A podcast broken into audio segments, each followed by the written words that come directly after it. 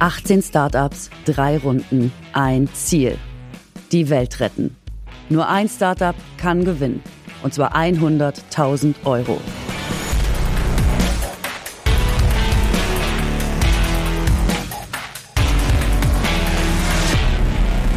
Wenn wir im Jahr 2050 10 Milliarden Menschen nachhaltig ernähren wollen, dann brauchen wir alternative Proteinquellen.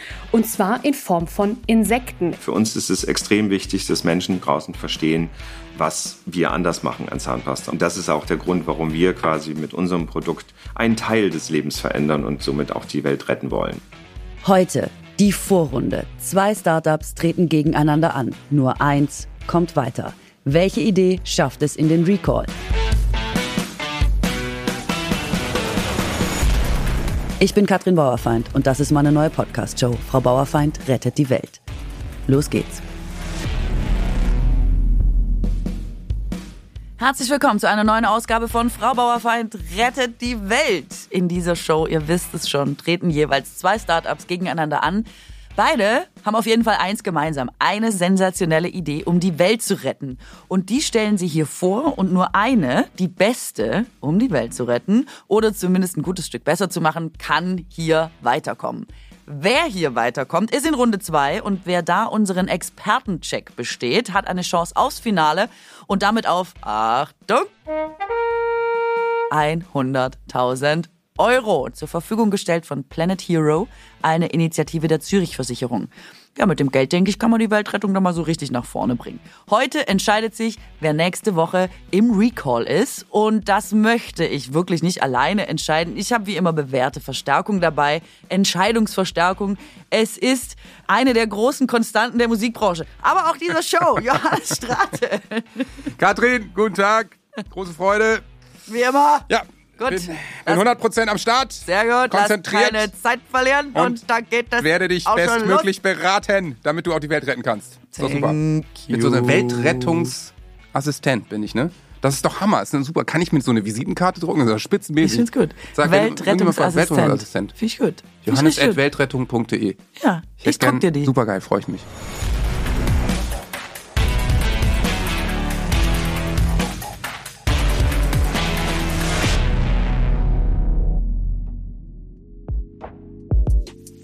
So, es geht gleich los. Unser erstes Thema beschäftigt sich mit Essen. Essen ist ja immer gut. Allerdings, es gibt sehr viele Menschen auf der Welt. Es werden auch immer mehr und logischerweise brauchen wir deswegen auch immer mehr Essen und aber auch langfristig eine Lösung für Nahrung, weil sonst wird's eng. Es braucht also neue Ansätze, deswegen pass auf, was ich dir erzählen möchte. Es ist vor einiger Zeit eine Studie rausgekommen und die besagt, jetzt halte dich bitte fest, Ja. mich hat's fast umgehauen, dass unser Fleischkonsum die Lebensmittelversorgung weltweit gefährdet, weil die Lebensmittelproduktion verbraucht zwei Drittel der Frischwasserversorgung weltweit ist für drei Viertel der Nährstoffbelastung in Gewässern verantwortlich und für ein Viertel aller Treibhausgase. Das sind doch Wahnsinnszahlen. Das sind mal wieder Albtraumzahlen. Ja, ja, voll. Albtraum. 80 Prozent der landwirtschaftlichen Nutzfläche werden direkt oder indirekt für die Fleischproduktion verwendet. Und das heißt natürlich, da muss sich radikal was verändern. Die meisten überlegen, ob sie kein Fleisch mehr essen. Tatsächlich soll es schon helfen, wenn du Rind durch Huhn ersetzt. Das ist schon geiler fürs Klima. Ja. Und für die Welt. Hast du darüber nachgedacht, Veganer oder sowas zu werden? Also auch im Lebensmittelbereich was zu verändern? Ja, also ich habe schon äh, drüber nachgedacht und habe das auch schon getan, dass ich auf jeden Fall viel vegetarischer bin als noch vor 20 Jahren. Also so Anfang der Nullerjahre war das bei uns im Kosmos noch nicht so massiv und in den letzten zehn Jahren ist es äh, schon natürlich noch viel präsenter geworden. Ja, das tue ich. Vegan bin ich auf jeden Fall noch relativ weit von entfernt, muss ich ehrlich sagen. Aber so bestimmte Produkte hat man ja doch schon ersetzt. Ne? Zum Beispiel esse ich kaum noch Leberwurst. ja, ist das jetzt wieder so ein Schwabending? Weil Leberwurst habe ich eigentlich generell in meinem Leben noch nie gegessen. Leberwurst ist mein Ding. Leberwurst? Ist mein Ding einfach. Ja, Okay. ich liebe, Ach, also ich, nee. ich bin ja Wurstliebhaber, Ja? dass man gar nicht mehr sein darf, ist ganz schlimm, aber Leberwurst zum Beispiel, ich weiß nicht, vielleicht auch so eine Kindheitserinnerung. Meine Oma hat jeden Nachmittag statt Kaffee und Kuchen gab's so Leberwurst. Oh, oh Gott, oh Gott. Gibt's dann trotzdem Kaffee zum Leberwurstbrot? Nee, da gibt's Tee. Es gibt dann entweder Leberwurst oder Teewurst auf Schwarzbrot in Dreiecke geschnitten. Das ist ganz wichtig. Das ist ja fürchterlich. Und ich meine, da wäre ich doch sofort vegan geworden, wenn mir das angetan hätte in meiner Kindheit. Das gab's doch damals noch gar nicht, als meine Oma das gemacht hat. Da war ich sechs Jahre. Leberwurst, damit hättest du mich nachts erschrecken können wahrscheinlich. Leberwurst. Also, nee, also bei, bei uns im Norden ist eher so Kaffee und Kuchen, ne? Ja, gut, aber ihr im Norden, was soll man sagen? Ja, das stimmt. Nachmittagsstulle ist doch viel geiler. Nee, also ich sag mal, Schwäbischer High Tea. da würde ich sagen, also ein vegetarisches Frühstück ist ja wohl das einfachste, hätte ich jetzt eigentlich gesagt. Also weil Schinken oder Wurst auf dem Brot, ja, also weiß ich nicht. Finde ich zumindest. Und es gibt natürlich auch mittlerweile so unendlich viele Ersatzprodukte, dass ich bei bestimmten Wurstsorten, wenn ich sie denn mal probiere, das merke ich überhaupt nicht, ob die vegetarisch sind oder Leberwurst zum Beispiel. Geile Ersatzprodukte. Gibt es? Wirklich. Es geht aber jetzt auch gar nicht um Leberwurst, was man vielleicht jetzt hätte vermuten können nach dem Ja, Gespräch. hätte man. Es geht um was ganz anderes. Es geht aber auch um Lebensmittel und zwar, es geht um was, was du schon mal ausprobiert hast und ich nicht und wo viele Leute erstmal vielleicht auch erschrecken. Es geht nämlich um Grillen. Und zwar nicht das Grillen, was man im Garten macht, sondern die Grillen. Ich hatte gehofft, du präzisierst das jetzt nochmal, nicht, dass hier ein falscher Eindruck entsteht. Wenn du mir die Rampe baust, mach ich. Es geht um das Tier. Ja, genau. Ich habe das in der Tat mal probiert und zwar vor 17 Jahren in Thailand auf so einem Markt und da war das dann eher noch so ein bisschen, ey, hier gibt's frittierte Heuschrecken und Grillen und Maden und so. Wir probieren das jetzt einmal alles. Und dann dachte man erst so, oh, ist eine fürchterliche Mutprobe und dann probierst du es und denkst, ey, es schmeckt total gut. Und es ist frittiert. Alles, was frittiert ist, schmeckt gleich. Das stimmt. Frittiert schmeckt alles gut. So, deswegen fand ich das jetzt gar nicht so absurd und abwegig. Ja, es ist noch nicht so richtig angekommen, ne? Nee, überhaupt nicht. Das scheint aber auch was Kulturelles zu sein. Uns ist die Kuh halt hier auch einfach näher als die Grille. Aber kannst du beschreiben, wie es schmeckt? Oder Maden zum Beispiel würde mich auch interessieren. Maden frittiert, feine Sache. Ja, also es schmeckt alles relativ knusprig natürlich und neutral, bisschen salzig. Du kannst das natürlich würzen, das ist ja völlig klar. Deswegen kann das nach allem schmecken, worauf du Lust hast. Aber ich fand es auf jeden Fall interessant und fand es auch alles andere als eklig. Ja, es ist, glaube ich, auch. Also man ist im ersten Moment, dass man denkt, oh Gott. Aber soweit ich es verstanden habe, ist das nächste Unternehmen ja auch gar nicht so, dass sie sagt, esst mehr Grillen, sondern man kann Grillen eben auch so verarbeiten, dass man alles Mögliche draus machen kann. Und dann ist es, glaube ich, ganz geil, hoffe ich. Beneto Foods heißt die Firma. Und äh, Lara Schuhwerk hat sich mit den Grillen überlegt und wird uns die Idee jetzt vorstellen. Da freuen wir uns sehr. Hallo, Lara. Hallo Katrin, hallo Johannes. Ja, wir sind's. Du bist auch aus dem Schwabenland, aus Albstadt, natürlich. Das kennst du natürlich wieder, Katrin, oder? Natürlich, ich kenne das ganze Schwabenland wie meine Westentasche. Naja, es ist jetzt zwar nicht gerade ganz ums Eck von Aalen, aber ja genau, mitten auf der Schwäbischen Alb eigentlich. Da hat es mich jetzt seit vier Jahren hin verzogen. Wie ist denn das passiert, Lara? Was war da los? Die Liebe, Ah, die Liebe natürlich. ist passiert, weil eigentlich bin ich ein Gelbfüßler, gell? Und da hat mich die Liebe tatsächlich ins Schwabeländle gebracht. Jetzt hast du dich in den Schwaben verliebt. Oh ja, das sagst du was. Toll.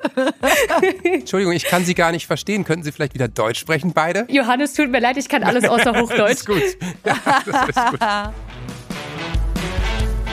Wie rettet ihr die Welt?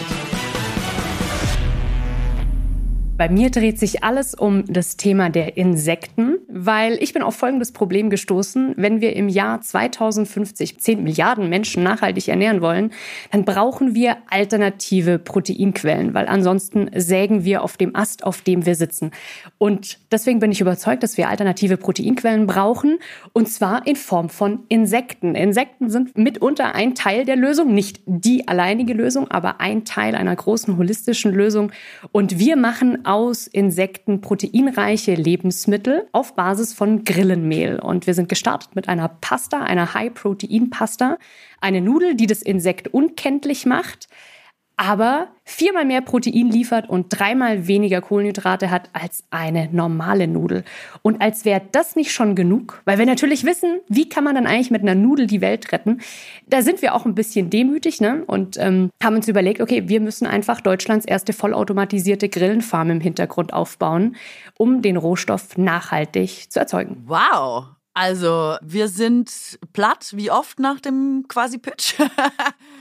weil Johannes und ich natürlich nicht auf die Idee gekommen wären. Und deswegen auch gleich meine Anschlussfrage. Wie bist du da drauf gekommen? Warum Insekten, warum Grillen und ja, warum Grillenmehl am Ende? Ist ja nicht der naheliegendste Gedanke erstmal. Richtig, da muss man um einige Ecken denken. 2017 habe ich meinen Master in Entrepreneurship und Innovation Management in Frankreich gemacht und war auf der Suche nach einer Startup-Idee.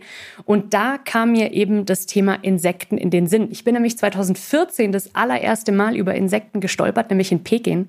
Da habe ich ein Jahr lang in China gelebt und wie so oft fängt diese Geschichte halt damit an, ja, mit dem Backpack da durch äh, Peking gereist und dann stand man auf einem Markt und da gab's ah. halt Grillen, Skorpione. Selbes äh, Spiel bei mir. Ja, Johannes, you can feel it. Also hast du auch schon probiert? Er hat's gerade erzählt. Frittierte Maden haben die Kehrtwende gebracht. Ich habe frittierte Heuschrecken und Grillen und Maden in äh, Thailand gegessen. Ja, und wie hat's dir geschmeckt? Es schmeckte mir gut. Am Anfang war es natürlich so, Mutprobe, wir machen das jetzt. Und das ist ja in der Tat gang und gäbe. Und es schmeckte total gut, knusprig. Und du kannst das ja mit Geschmacksrichtungen da regulieren, wie man es gerne möchte, so ungefähr. Ne? Und ja, ich fand's total spektakulär. Aber du ja offensichtlich auch. Super, same here. Im Endeffekt, das ist genau meine Geschichte. Nur, dass es tatsächlich äh, fast bei mir drei Jahre gebraucht hat, bis ich dann so eine Synapsenzündung hatte.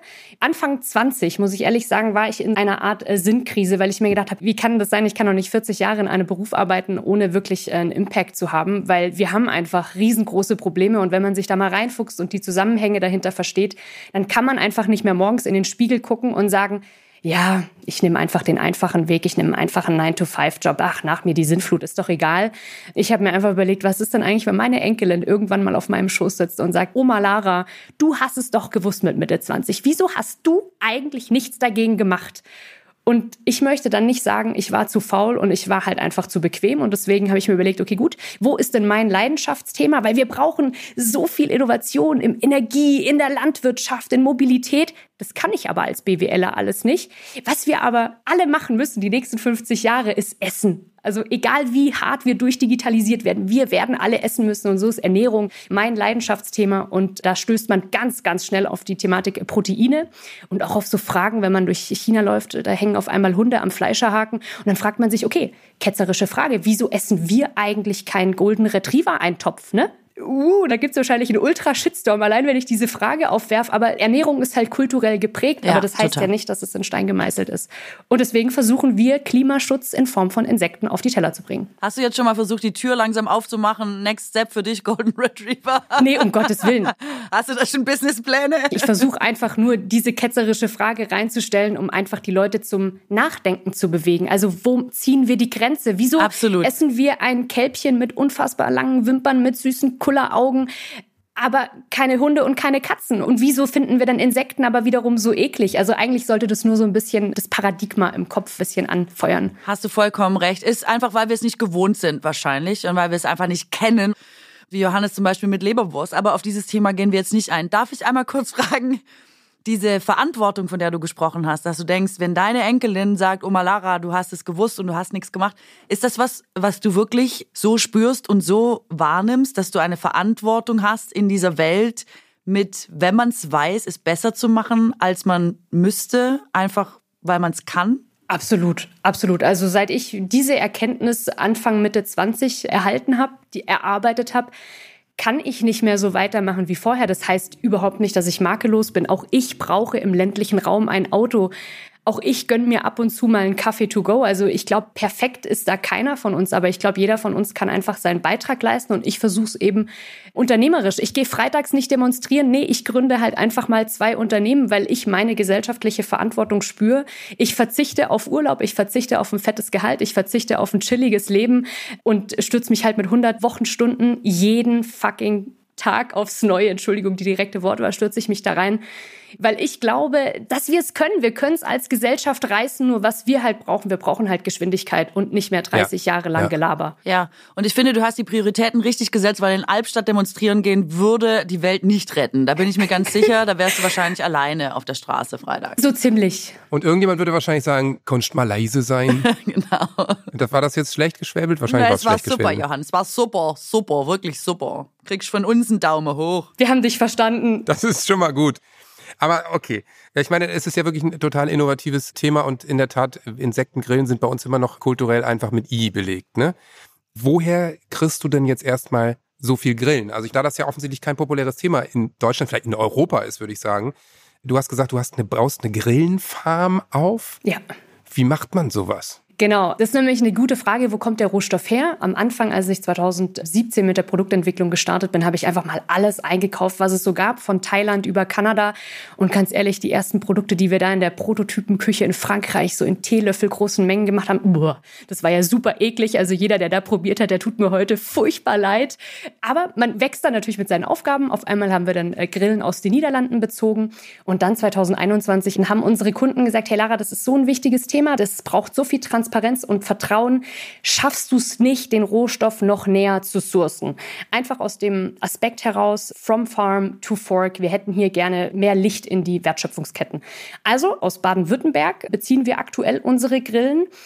Habe aber gemerkt, ja, das Thema, das ist so neu in Deutschland, weil es gibt keine Industrie, es gibt noch keinen Markt dafür.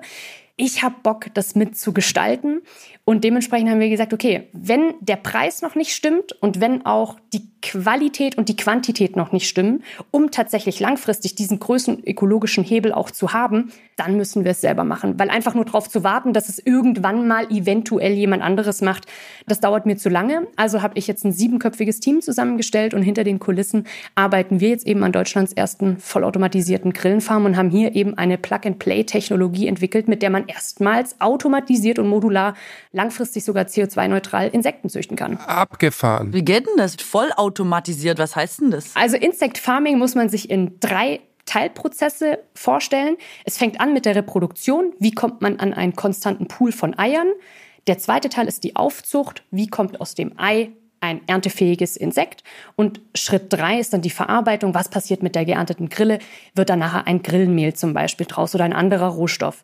Und wir haben uns überlegt, okay, wo ist denn der größte Aufwand? Wo ist der größte Hebel, den wir haben für Arbeitserleichterung, für einfachere Prozesse? Das ist eben in dieser Aufzucht, in diesem mittleren Bereich. Und wir haben jetzt eben eine Technologie entwickelt, die kann man in einen Seefrachtcontainer einbauen. Wie so eine Kaffeekapsel kannst du oben reinstecken, das ist dann die Eierkassette. Dann fängt der automatisierte Aufzuchtsprozess an. Heißt, es wird automatisiert befüttert, befeuchtet, belüftet, getränkt und nachher tatsächlich auch geerntet. Und es klingt, als wäre es ein sehr unkompliziertes Tier, weil wenn du alles automatisieren kannst von der Befeuchtung über die Befutterung und sowas, dann klingt das so, als wären die recht anspruchslos in der Aufzucht, oder? Hat auf jeden Fall ganz andere Bedürfnisse okay. als jetzt besagte Kuh. Ist natürlich herausfordernd, weil so viele Wettbewerber gibt's auch aktuell nicht. Es ist ein recht schwieriges Thema, aber es ist machbar. Und äh, wir haben jetzt eben nach eineinhalb Jahre Tüftelarbeit unsere ersten Prototypen fertig, unsere ersten Landwirte, die in der Pipeline stehen und sind hier gespannt, dass wir im März endlich launchen. Mhm. Wie erntet man Grillen? So wie man Feld erntet, kann ich mir vorstellen. Aber ja, und darf ich da vielleicht noch eine Frage gleich anschließen? Wie viele Grillen braucht man denn, um ernten zu können? Also in welcher Dimension läuft denn das ab? Und in Kombination, wie lange wachsen die denn vorher? Drei Fragen, eine Antwort. Okay, also die Grillen brauchen vom Ei bis zum Schlupf bei der idealen Temperatur so circa 10 bis 11 Tage. Wow, schnell, schnell. Wir können jetzt halt pro Container eine Tonne im Monat ernten.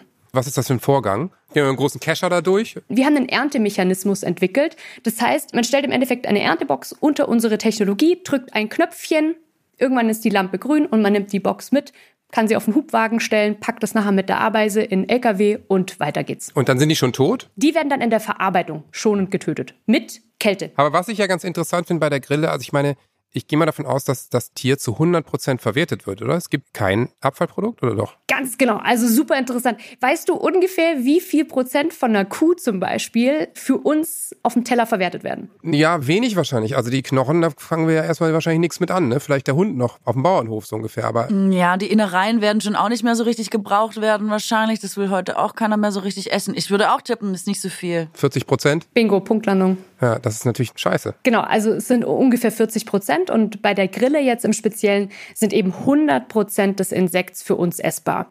Weil das Chitin, was ja auch in dem Exoskelett drin ist, das sind für uns wiederum wertvolle Ballaststoffe, haben wir in unserer westlichen Ernährung eh viel zu wenige drin. Wir haben mehr Eisen als Brokkoli, mehr Vitamin B12 als Fisch, mehr Kalzium als Milch, also ernährungsphysiologisch sehr, sehr sinnvoll. So, und das heißt, jetzt ist der ganze Prozess beendet und jetzt geht es quasi an das Produkt, was man aus der Grille macht. Da sind es jetzt hauptsächlich Nudeln oder sind Nudeln auch nur ein Teil der Produktpalette oder wie sieht's da aus? Mit dem Produkt Nudeln sind wir gestartet. Das heißt, langfristig ist die Produktpalette offen. Wir möchten da ganz viele Produkte anbieten. Die Nudel war sozusagen erst der Anfang, um den Menschen zu zeigen, was alles geht und wie einfach es ist, Benetarier zu werden, um damit eben Insekten in die Ernährung zu integrieren. Benetarier, stark. Genau, so nennen wir uns. Ein eigenes Wort, finde ich sehr, sehr gut. Genau, wir ernähren uns benetarisch, richtig. Ja, und ich wollte mal fragen, testet das denn noch jemand? Also ihr werdet das geschmacklich testen, aber den Lebensmittelbereich stelle ich mir auch immer als einen sehr komplizierten Bereich vor mit tausend Tests und da muss doch jemand gucken, ist das gesund oder ist das schädlich? Ich weiß es nicht. Ist das so? Die interessante Antwort dazu ist. Bitte sag mir nicht die langweilige Antwort darauf. man braucht tatsächlich gar nicht so viele Tests. Ich habe am Anfang auch gedacht, dass das hier in unserem hochbürokratischen und durchdeklinierten Stab so schwierig ist, ein Lebensmittelprodukt auf den Markt äh, zu bringen. Aber wenn ich ganz ehrlich bin, keiner fragt.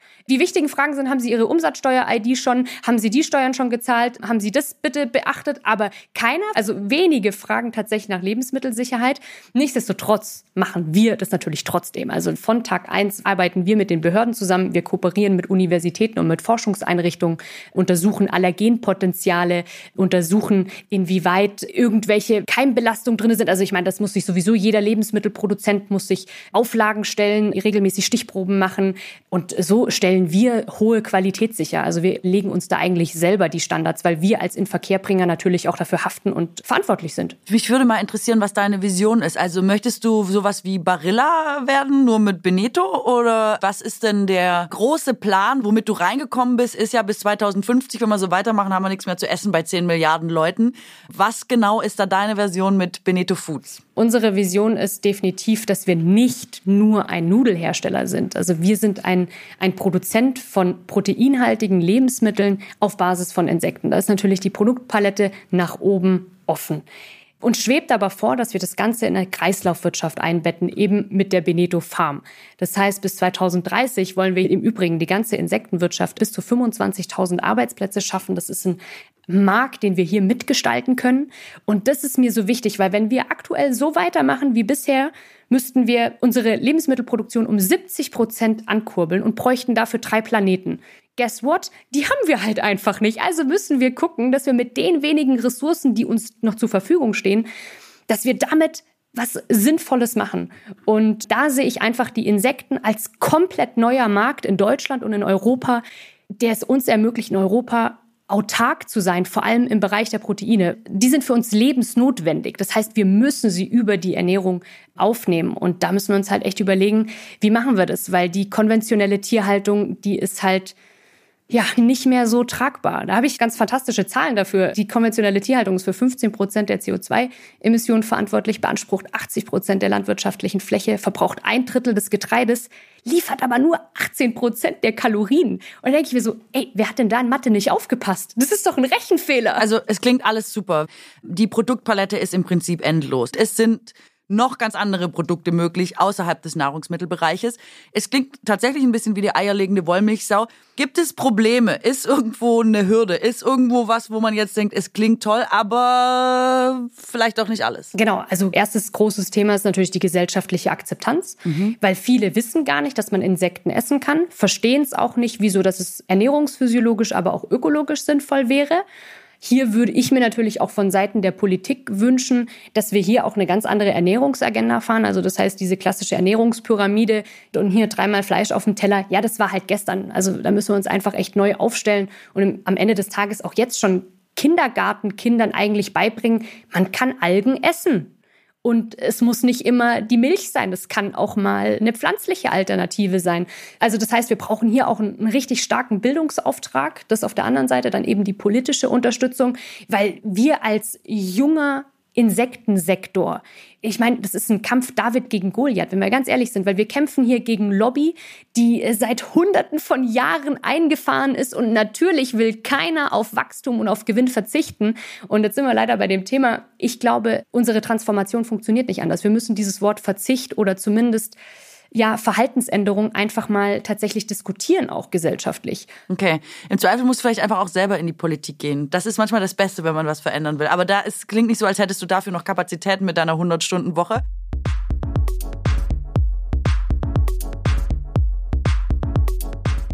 Das wirklich Schöne an unserer Show hier ist, dass wir uns die Firmen und ihre Ideen ja auch immer noch mal vor Ort anschauen, alle besucht haben und wir wollen euch das auch gar nicht vorenthalten. Ihr äh, kommt den Insekten jetzt also so nahe, wie man es überhaupt mit hören kann. Und jetzt willkommen im karibischen Temperaturen und im Bereich des Zirpens. Genau, und wir stehen hier jetzt in unserer kleinen äh, Versuchskammer. Wir haben jetzt hier im Endeffekt ein Forschungslabor aufgebaut. Es ist im Endeffekt wie eine gastronomische Kühlzelle, also wie in einem Restaurant unten im Keller irgendwo die Getränke gekühlt werden. Genau so eine Zelle haben wir in groß jetzt hier in das erste OG reingebaut. Wir nutzen allerdings Wärme und eben nicht Kälte. Das heißt, wir haben jetzt hier drinnen 30 Grad, weil die Grillen brauchen das eben, um gut wachsen zu können. Und hier startet jetzt im Endeffekt die Reproduktion und die Aufzucht und sämtliche Versuche. Und hier haben wir unsere Grillen, genauer gesagt die Acheta domesticus, ein Heimchen, unser Proteinlieferant.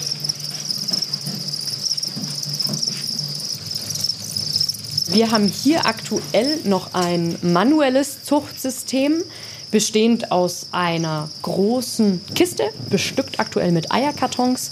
Diese Eierkartons dienen als Strukturelemente und tatsächlich als Behausung für die Insekten. Bei adulten Tieren haben wir noch Eiablagesubstrate, in denen dann die Weibchen ihre Insekteneier stecken können. Also wir sehen tatsächlich hier gerade eine mitten in der Eiablage und da legt sie dann bis zu 200 Eier am Tag. Und dann schlüpfen Babys und die Babys sehen, wo haben wir ganz, ganz frische.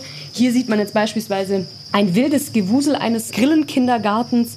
Ganz, ganz viele kleine Grillen, die dann irgendwann nach 45 Tagen anfangen, Eier zu legen.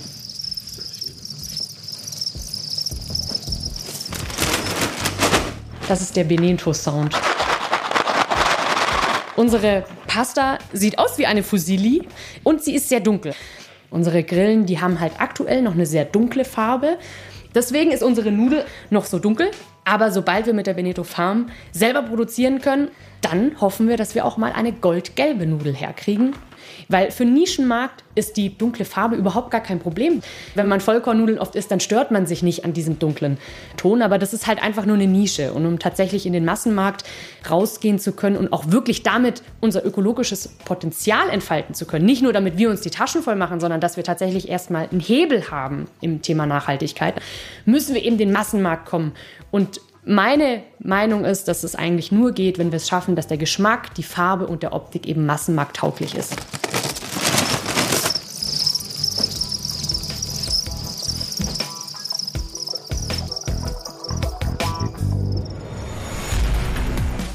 Was macht ihr mit 100.000 Euro?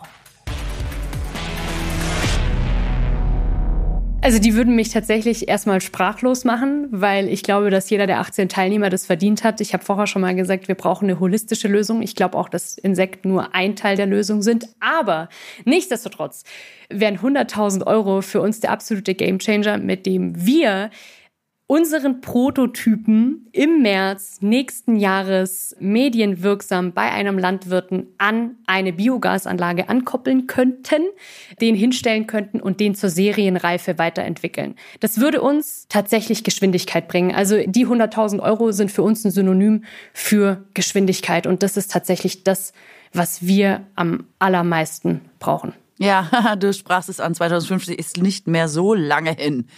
In der Tat. Ich finde es wirklich toll. Also ich habe ja, wie gesagt, 2005 schon mal Grillen probiert und habe natürlich jetzt nicht jedes Jahr immer drüber nachgedacht, aber habe mich trotzdem gewundert, warum das, wenn das zum Beispiel im asiatischen Raum so selbstverständlich ist teilweise, warum das irgendwie bei uns nie so richtig angekommen ist. Johannes, ich habe nämlich eine Antwort auf deine rhetorische Frage wahrscheinlich nämlich gefunden, dass Insekten ernährungsphysiologisch und ökologisch absolut Sinn machen zu essen. Ich glaube, das steht völlig außer Frage.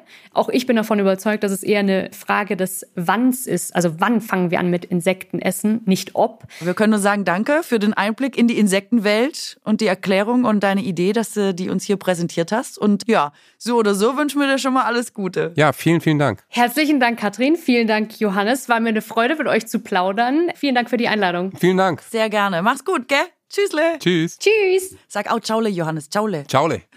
Ciao.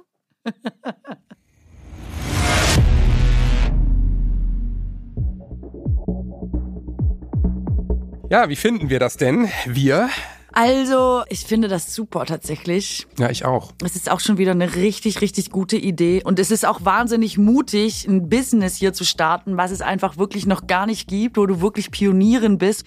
Das finde ich super und es ist wirklich mal, ich finde es einen richtig spannenden Ansatz, das hier etablieren zu wollen. Wie geht's dir? Total, ich finde es auch sehr spannend. In der Tat über Insekten immer mal nachgedacht, aber jetzt nicht wirklich äh, großflächig. Und dass wir alternative Ernährungskonzepte brauchen, ist ja auch wirklich eins der aller, allergrößten Themen unserer Zeit.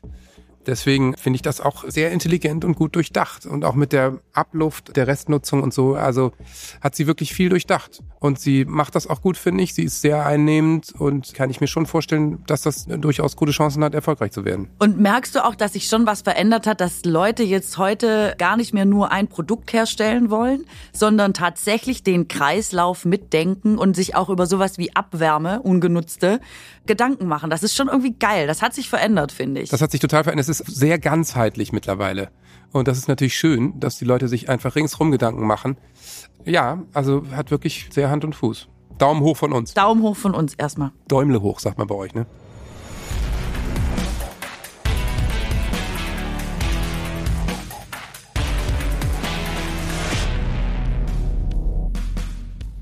Ihr wollt mehr über die Startups und ihre Ideen erfahren? Dann abonniert unseren Instagram-Kanal. Frau Bauerfeind unterstrich rettet die Welt. Den Link findet ihr auch in den Show Notes.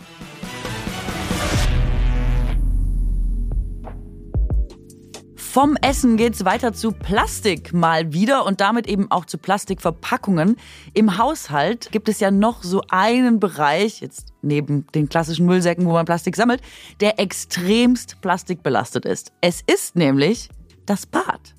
Seifenspender, Shampoo, Duschgel, Gesichtswaschzeug. Es ist alles in Plastik. Und letztlich ist ja auch das einfach immer nur Müll, weil du brauchst den Inhalt auf und dann zack, hast du was zum Wegwerfen. Ja. Ähm, wie sieht's aus, Johannes? Bist du schon auf Kernseife umgestiegen? Achtest du auf das, was in deinem Bad rumsteht oder bist du noch voll auf Plastik? Teils, teils. Ich achte zum Teil drauf. Es gibt in der Tat natürlich viele interessante Alternativen, gerade bei so verschiedenen Seifen, die dann mhm. Shampoos sind und also Seifestück finde ich auf jeden Fall.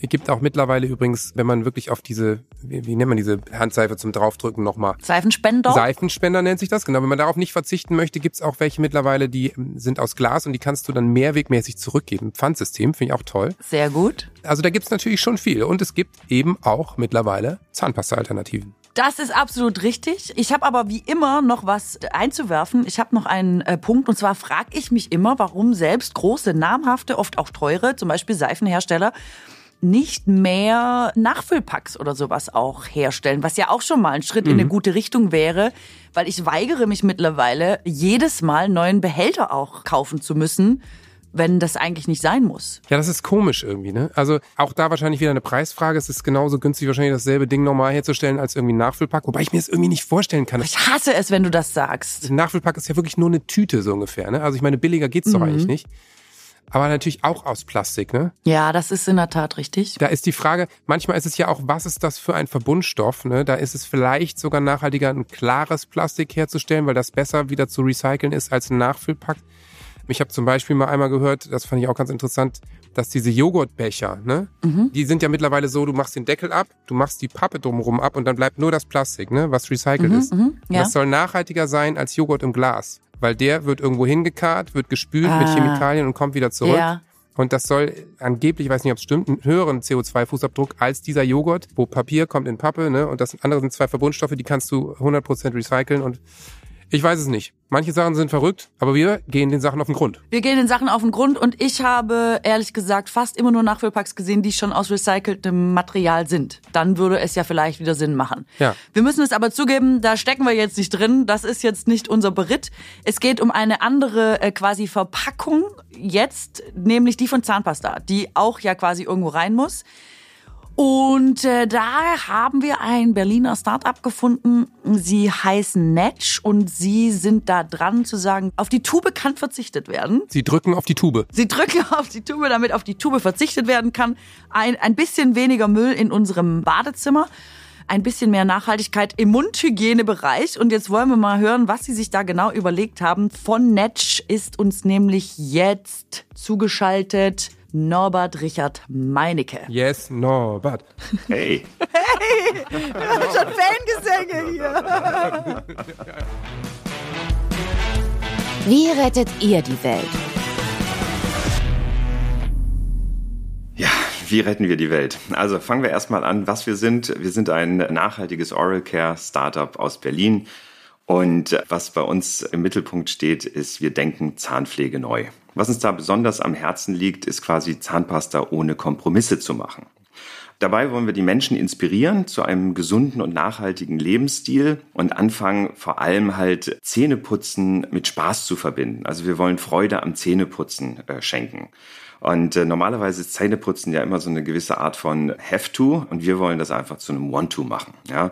Und diesen Spaß nennen wir Oral Satisfaction twice a day or more. Es geht ja um den Mund und die Zufriedenheit im Mund und die, den Spaß im Mund. Und äh, wenn die Mundhygiene und die Mundgesundheit ähm, top ist, dann geht es dem ganzen Körper auch gut. Und da, daher kommt es auch, ja. Und ähm, der Schlüssel für das Ganze ist aus unserer Sicht gutes Design. Und bei Design geht es nicht nur um das, um das Verpackung, um die Verpackung, wie sieht die aus, wie ist der Name und so weiter, sondern es geht um die gesamte Experience bei uns, ja. Und ähm, wir wollen halt Nachhaltigkeit sexy machen und dabei muss Zahnpasta quasi einerseits richtig gut riechen, ja. Habt ihr schon mal eine Zahnpastatube gerochen? Wahrscheinlich nicht. Doch, auf jeden Fall. Man riecht doch Zahnpasta immer. So, sonst würde ich die doch nicht benutzen. Na dann, wunderbar, dann seid ihr bei uns genau. Wir sind nasale Typen, die Katrin und ich. genau. So, und da fangen wir halt an. Wir wollen halt quasi beim ersten Moment ein gutes Design im Packaging haben. Das Naming muss natürlich auch gut sein. Aber spannend wird's dann, wenn du plötzlich die, die Flasche aufschraubst und dran riechst und dann wirst du plötzlich merken, dass äh, Zahnpasta ganz, ganz anders riechen kann. Und dann die gesamte Usability. Einfach soll sie sein, sie soll gut schmecken, sie soll ein gutes Mundgefühl erzeugen und vor allem halt nachhaltig gutes Sauberkeitsgefühl im Mund äh, auch schaffen. Vielleicht habe ich es jetzt verpasst, aber ihr macht, um das nochmal ganz klar zu sagen, falls es noch nicht allen klar geworden ist, ihr macht Zahnputztabletten, die im Glas verkauft werden. Kann ich das einfach so kurz und unsexy zusammenfassen? Wir machen Zahnpasta-Tabletten, bewusst Pasta, weil diese kleine Tablette, ja. die wird zu Zahnpasta. Kannst du das beschreiben? Weil wir, das kann man ja jetzt nur hören und nicht sehen. Sie ist sehr klein. Wie groß ist die ungefähr? Wie? Fünf Millimeter ist sie groß ja, ist schön dick, ja, und das ist genau die perfekte Menge an Zahnpasta, die du brauchst, um deine Zähne zu putzen. Mhm. Und daraus wird dann ganz magisch Pasta im Mund durch den Speichel. Und das ist auch das Spannende dabei, du brauchst noch nicht mal Wasser zum Putzen. Du tust ja. es in den Mund, ja, ich mache das mal ganz kurz. Man löst das einfach auf oder kaut drauf rum. Mhm, mh. Du kaust gerade, du kaust gerade. Sind das Kaugeräusche? Das sind Kaugeräusche. Mhm. Da ist ein Kaugummi. Jetzt kriegst du gleich Schaum vor dem Mund? Nein, es wird eine Pasta. Nee, Creme im Mund. Das ist die Pasta. Ja. Und dann fange ich an, das an zu putzen. Er hat uns die Zunge rausgestreckt. Habe ich, genau. Und dann fange ich an zu putzen.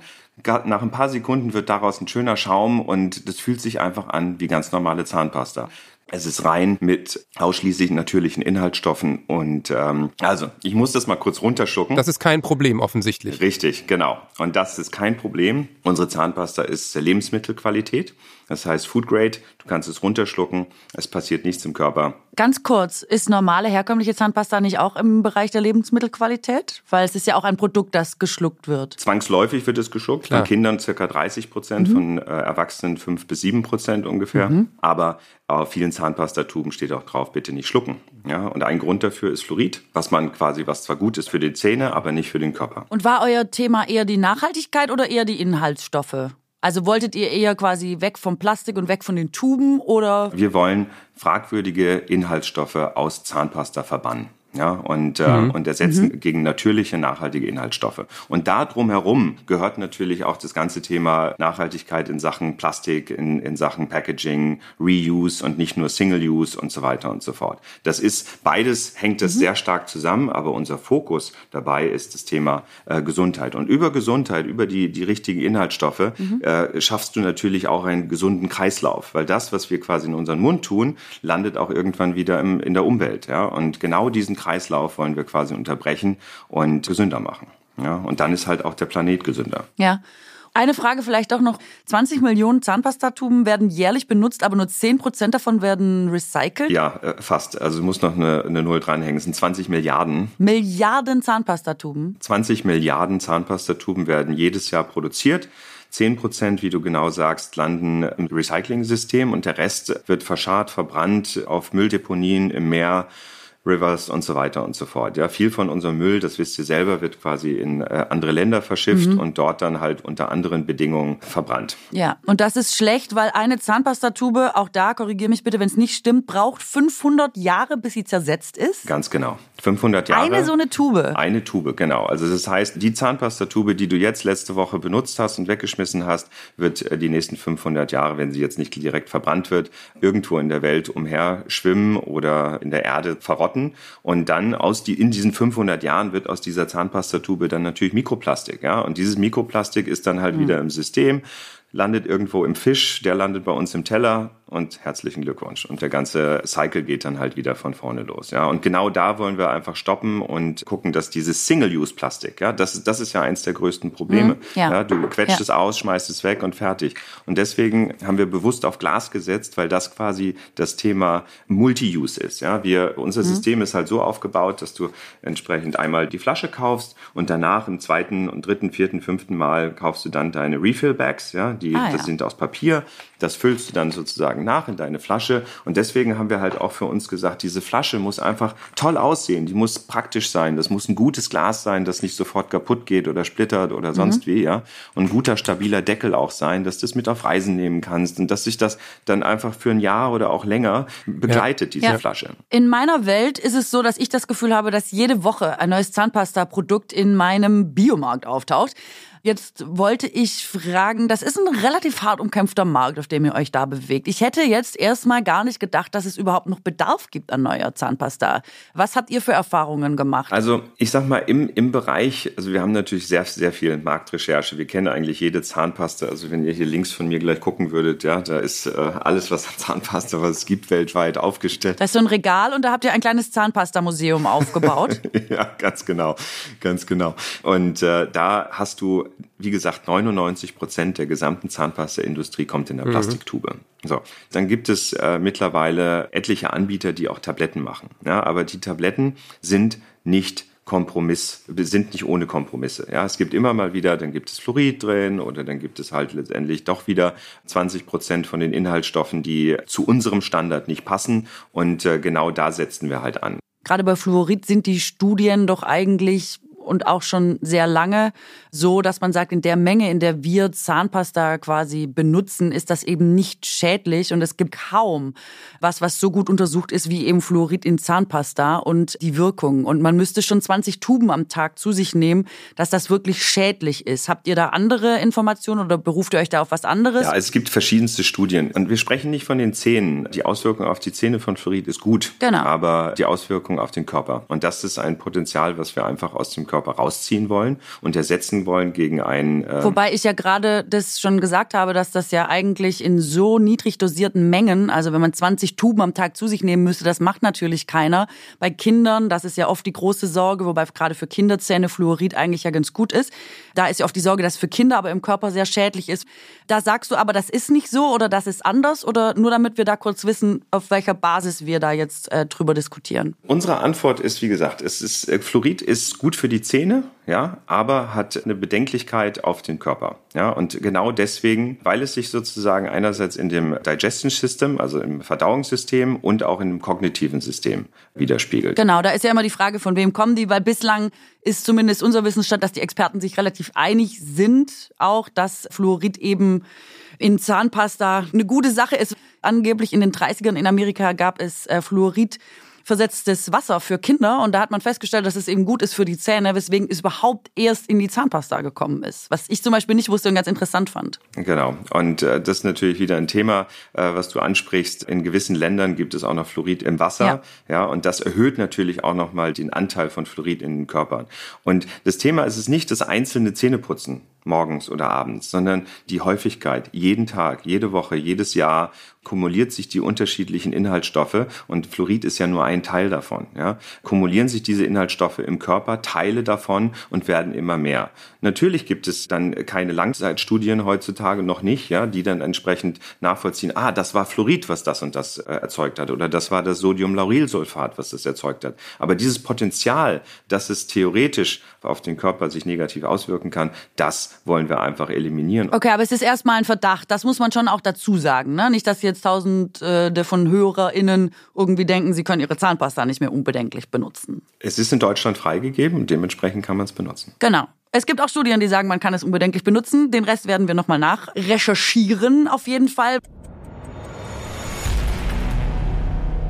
So, jetzt hier der Faktencheck. Nochmal kurz zusammengefasst. Also es gibt keine Studien dazu, dass es einen Zusammenhang zwischen dem Gebrauch von fluoridhaltiger Zahnpasta und irgendwelchen Krankheiten gibt. Es wurde bislang nichts nachgewiesen. Im Gegenteil, Expertinnen sagen eher, Fluorid ist gut für die Zähne, gut gegen Karies. Und in Deutschland sind die Werte begrenzt. 0,15 Prozent bei Erwachsenen, bei Kindern nochmal entsprechend weniger. Und selbst wenn man das verschluckt, macht das nichts. Also beziehungsweise müsste man so viel verschlucken, mehrere Tuben, zweistelliger Bereich. Und das macht natürlich keiner. Deswegen besteht da erstmal laut Expertinnen keine Gefahr.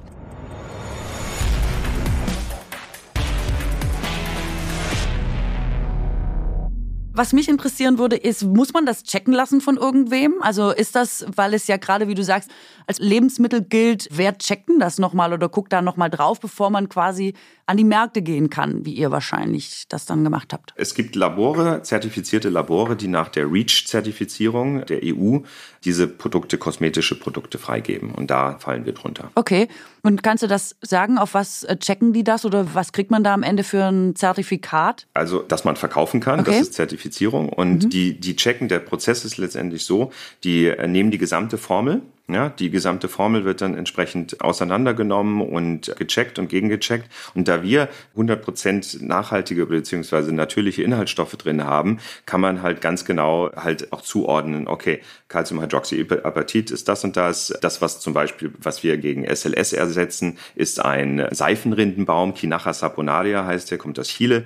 Ja, und die Rinde daraus ist dann sozusagen das, der Anteil, der bei uns dann für das Schäumen sorgt. Mhm. Ja, und so haben wir die unterschiedlichsten Alternativen dann aufgebaut. Wir ersetzen Zucker, also künstliche, künstliche Zucker gegen Xylit. Wenn ich nun mir die Zähne mit Tabletten putzen möchte, was ich übrigens seit Jahren mache, von unterschiedlichsten Anbietern, es gibt nämlich einen riesen Vorteil, wenn man äh, fliegt.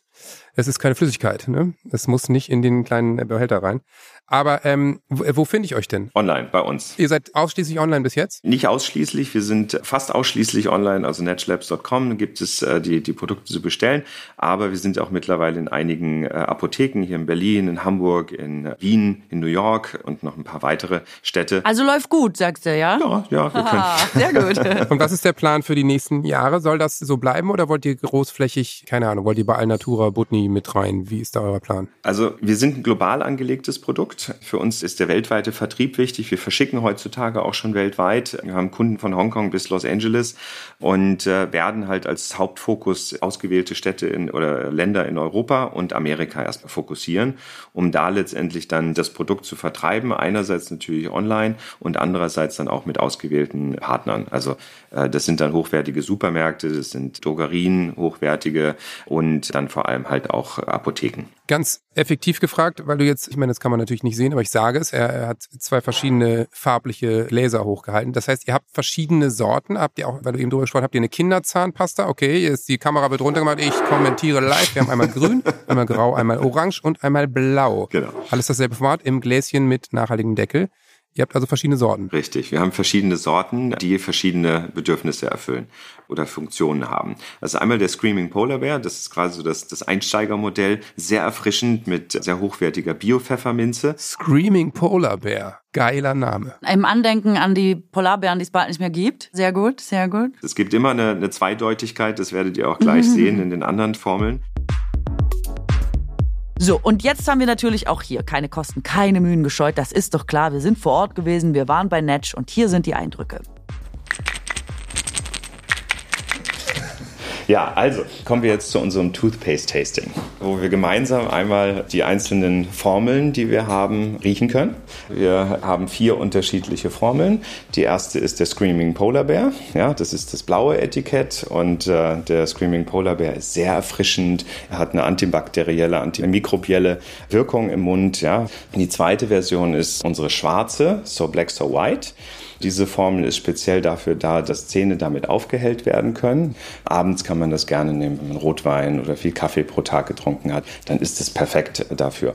Die dritte Version ist dann Dr. Shaman, speziell für die Leute, die empfindliche Zähne haben, heiß, kalt oder auch Zahnfleischbluten und ähnliche Beschwerden im Mund. Und dafür ist Dr. Shaman da. Und dann haben wir unser jüngstes Baby. Das ist der Wake-up Call. Das ist das grüne Etikett. Ja, der Wake-up Call ist speziell auch eher für morgens, ja, weil es quasi energized. Und zwar äh, passiert das durch das Ceremonial Matcha, was wir hier drin haben. Und das ist quasi unser Wake-up Call in grün.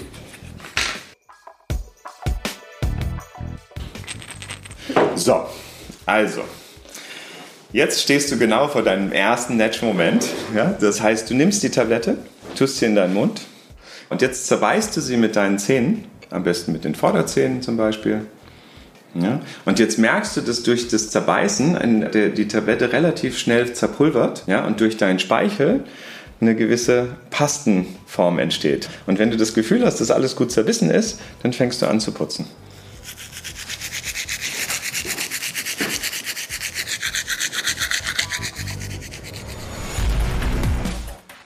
Was macht ihr mit 100.000 Euro?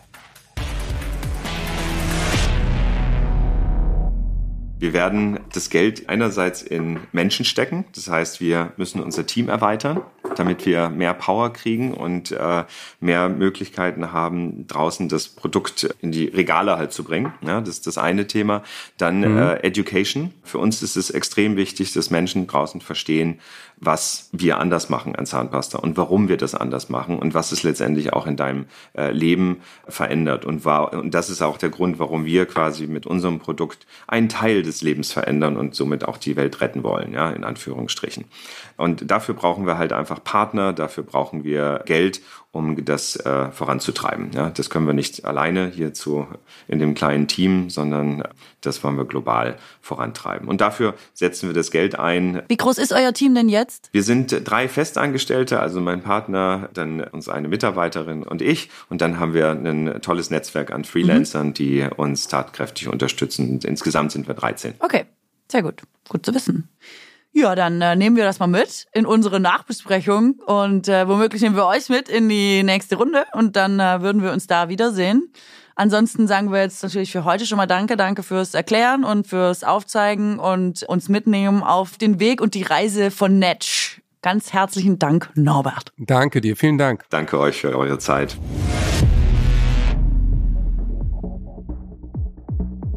Ja, Netsch, Zahnpasta, Zahnpasta. Also auch der Einfluss von Zahnpastatuben auf die Umwelt und Zahnpasta auch selber. Ich benutze seit 30 Jahren dieselbe, deswegen. Es ist ja gar keine Zahnpasta mehr. Ja, ja, es ja. Es ist ja ein weiß. Tablettchen. Es sind Tabletten, Zahnpasta. Ich finde es schon sehr revolutionär, muss ich sagen. Also ich habe das ja schon gesagt, ich bin mit diesen Zahnputztabletten, wie der Experte sagt, schon irgendwie vor ein paar Jahren in äh, Kontakt gekommen und benutze die Dinger regelmäßig und finde es total praktisch. Alleine, wenn man irgendwo hinfährt und sagen wir mal, du hast zu Hause eine sehr, sehr große Zahnpastatube, weil du vielleicht seit 30 Jahren immer dieselbe Zahnpasta benutzt. Ist immer dieselbe auch. So, immer dieselbe. Die reicht schon seit 30 Jahren, hält die mir. Es geht das finde ich sehr, sehr nachhaltig. ja. Da ist von vor 30 Jahren, da ist noch so Nikotin oder so drin, weil man damals dachte, das ist total gut für die Haare.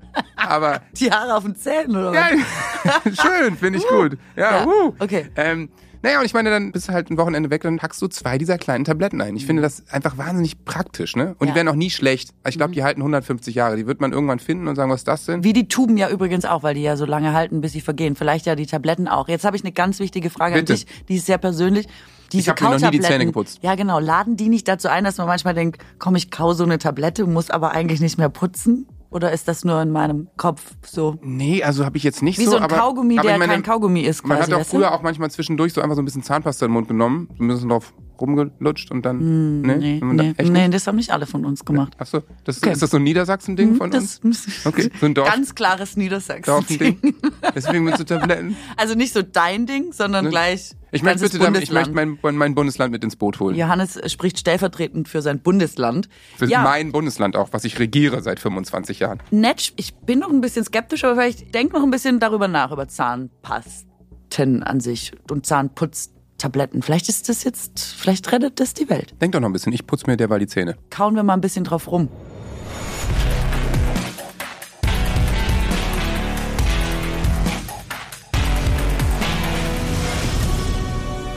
Die Entscheidung. Kathrin? Ja. Wir losen diesmal nicht. Wir losen nicht? Nee, wir losen diesmal nicht. Ich hatte das Gefühl, du bist mit Netz schon gerade ein bisschen hart ins Gericht gegangen und ich glaube, jetzt ist der Moment, wo ich es dir nochmal so ein bisschen schmackhaft mache. Ja, Schmackhaft, verstehst mach du das. Zahnpasta? Oh, ich freue mich.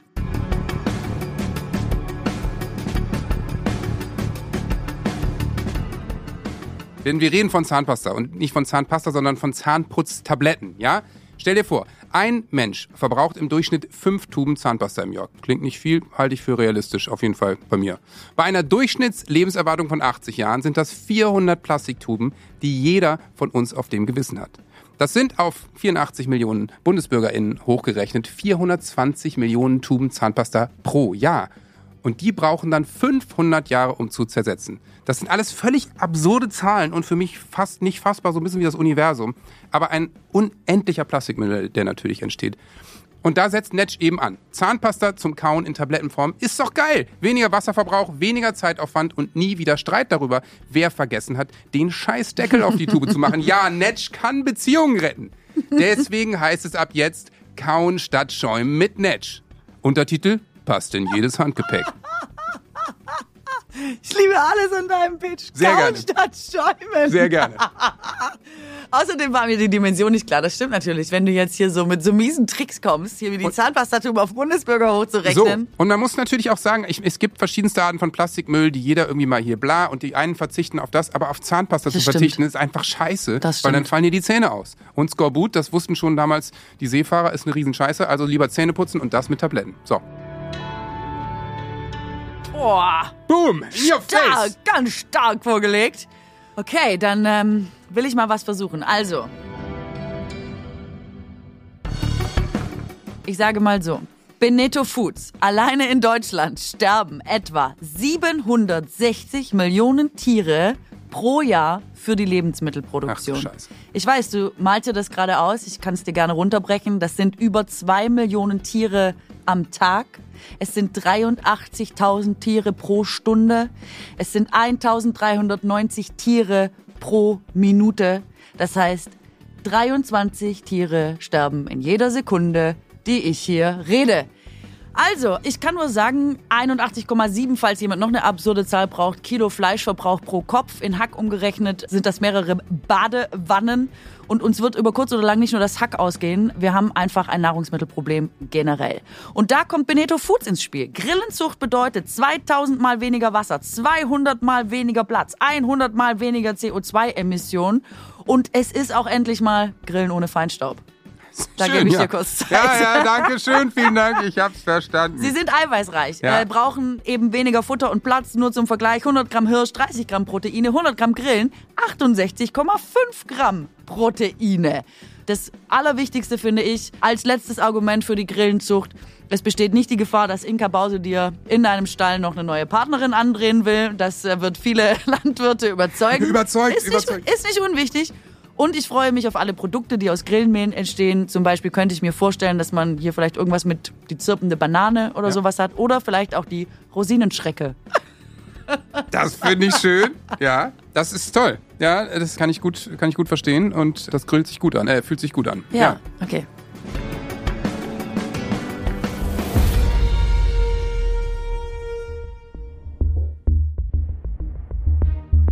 Kathrin, soll ich dir einfach diesmal die Entscheidung vielleicht abnehmen und, und einfach dir mal diesen Druck von, diese Last von deinen Schultern nehmen? Ja, meinst du, dass er- Herr Strate rettet die Welt?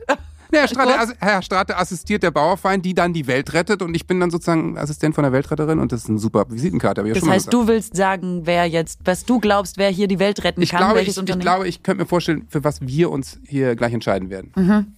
was denn? Ja, ich glaube, es ist Benito Food, weil die Geschichte ist so groß. Also Netsch ist eine super Sache. Also ich benutze Zahnputztabletten seit Jahren und es gibt etliche Firmen in dem Markt. Deswegen ist Netsch in in meiner Welt da eine von einigen Firmen, die das sicherlich sehr gut machen, aber andere Firmen machen das genauso gut. Das Beneto-Ding, muss ich sagen, habe ich so noch nie gehört. Und finde ich so brillant, weil es einfach so ein komplett neuer Weg in der Nahrungsmittelindustrie ist, dass ich meine Stimme für Beneto Foods geben würde. Wir brauchen auf jeden Fall Alternativen bei Nahrungsmitteln. Deine Plastikzahlen waren natürlich auch nicht zu verachten, das Nee. muss ich sagen. Aber ich wäre auch alleine aus Interesse, wie das mit den Grillen weitergeht, glaube ich, bin ich bei Benito Foods.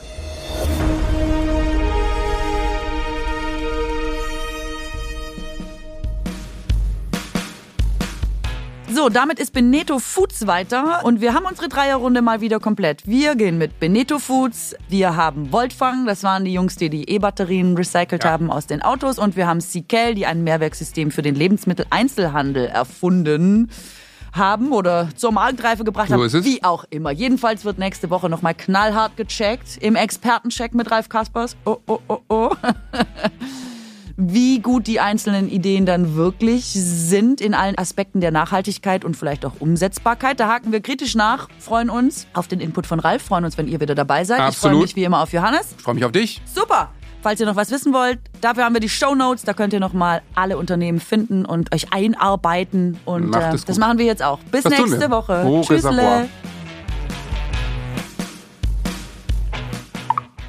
Hallo liebe Lara, ich wollte dir nur ganz kurz Bescheid sagen. Du bist im Recall. Das freut mich einfach nur riesig, weil ich damit die Möglichkeit habe, einfach nochmal äh, die Insekten weiter nach vorne zu pushen und denen Gehör zu verschaffen.